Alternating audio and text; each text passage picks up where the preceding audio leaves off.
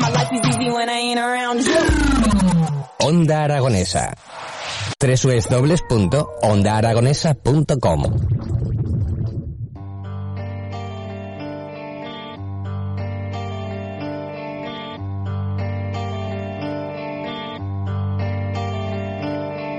He tenido un año de mierda, no he sacado nada, pero estaba preparando un disco y me siento orgulloso. No entendéis de eso, chico, no todo es ganar y pagar, por eso no vendo la piel si no he cazado el oso. Cuando vais a enterar que esos líos por ver quién es cabeza de cartel son vergonzosos. La música es algo más. Diez minutos pasan de las 10 de la mañana y nosotros siempre tenemos los lunes sobre esta hora un espacio para los músicos y la música emergente.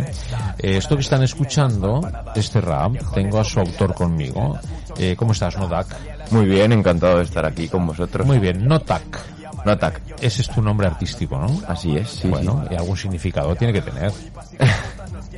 Todo eso viene de un, pues como un apodo, un mote que me pusieron hace Ah. unos años cuando era un poco más, más pequeño. Los- o sea, los De- chavales, la pandilla, ¿no? No, fue un colega de un primo mío mayor que me decía, eres un notas siempre, como que era Ah, muy... nota. Que, que se me, que se me notaba mucho todo lo que hacía, porque como también soy pequeño, ¿sabes? Pues ya, ya, fíjate. Se me veía bastante. Y, y- Y de notas, pues ya que Notac, le puse la K de, no sé, era una letra muy representativa en mi vida. Muy bien, o sea que por lo visto este amigo tuyo, bueno, el, el amigo de un primo me dices, ¿no? Sí, de- Eh, bueno, este eh, ya, ya veía, que- demuestra que eras un tío movido, ¿no? Un tío que llamaba la atención ya, ¿no? Sí, a ver, movido había sido siempre, pero sí. sí, bueno, ya. con inquietudes, supongo, ¿no? Sí. Inquietudes no sé, artísticas todas. sí, sí, yo creo que sí. Siempre me había tirado mucho, pues, yo qué sé, le- sí que leía, por ejemplo, y entonces ya pues empecé a escribir algo. Luego, pues, con, yo qué sé, pues con 13, 14 años ya, pues empezaba a hacer los primeros pinitos estos de empezar a escribir una letra o lo que fuera. Y de ahí pues fuimos sacando y al final ya con creo que fueron 16, pues ya empecé a, A escribir. canciones. Eh, ¿Te fluye o es difícil escribir un rap? Eh, pues todo depende porque depende de, de en qué momento estés. Yo es que suelo escribir en momentos, digamos, no sé, críticos de mi vida. O sea, Para bien y para mal, ¿no? Sí. Más, a ver, yo lo suelo usar como un desahogo, entonces pues suele ser más, tengo un mal momento, pues me pongo a escribir. Y digamos que ahí pues plasmo todo lo que me va pasando y lo que lo que estoy aprendiendo también y todo O eso. sea que lo que escuchamos es, eh, es personal, o tiene parte personal, ¿no? Eh, yo creo que el rap es una de las músicas que más personal puede llegar a ser. Porque, o sea, porque es todo el rato letra, o sea, no hay...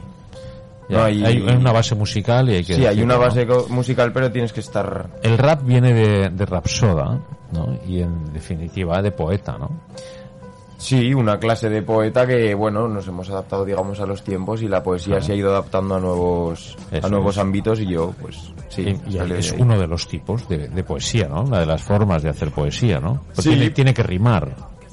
Eh, sí, a ver, hay muchos tipos de poesía, también hay poesía que no rima casi nada, pero... hay poesía sonante, eh, ¿no? Pero sí, sí. Bueno, es poesía moderna, yo diría, y para es una poesía, digamos, al alcance de todo el mundo, yo creo. Bueno, y lo importante es transmitir sentimientos, ¿no? Sí, para mí sí. eh, Bueno, eso es lo que he estado buscando durante los tres años o tres años y medio. El- la persona que escucha rap eh, tiene que escucharlo, no vale con oírlo, ¿no? Pues te diría que cada día menos, pero sí, yo creo que en mi caso sí, porque ahora mismo estamos viviendo un momento en la música rap, en nuestro movimiento, que es de expansión total, ya la- el rap ya no es una música marginal, digamos, sino que es una música pues más Si mainstream. tú crees que fue marginal el, el rap, No, no es que fuera marginal de como un concepto malo, sino que solo lo escuchaba algún tipo de gente que igual no encajaba en los conceptos que le ofrecían los restos de otros movimientos musicales. Y sí, hubo muchos años donde el rap estuvo muy demonizado y muy apartado de la sociedad, yo creo, y poco a poco pues ha ido saliendo, pero... O sea, ahora estamos en un momento en el que hay rap en la radio, esto hace unos años no... ya no, yo no- creo que no pasaba, ¿no? Claro. Y, y yo recuerdo en el año 79, ¿eh? fíjate, en el 79, Mm. creo que no estoy equivocado, escuché mi primer rap. La Mm. primera vez que escuché un rap en mi vida fue en el año 79, y se llamaba aquello El gozo del rollista. Bueno, vamos a, tío. vamos a buscarlo, vamos a buscarlo y, y lo escuchas. Vale. El primer rap que escuché. Y, o sea, unos, americanos que le darían por El gozo del rollista, es el, el título, y les dio por hacer ese rap. Y en aquella época, yo, yo tenía 14, 15 años, yo flipé, eh, dije, pero ¿qué es esto, no? ¿Qué tipo de música es esta, no? Y después pasó mucho tiempo hasta que volvió a aparecer el rap, porque el rap que aparecía a final de los 90, ¿no?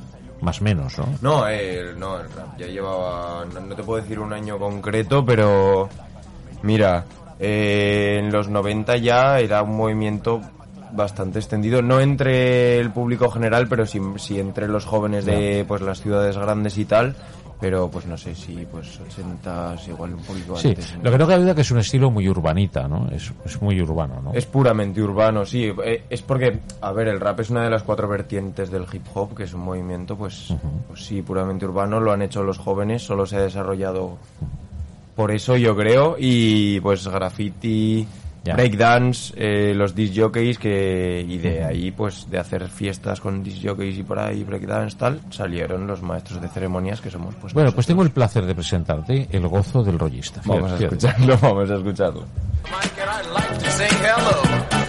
No, vale.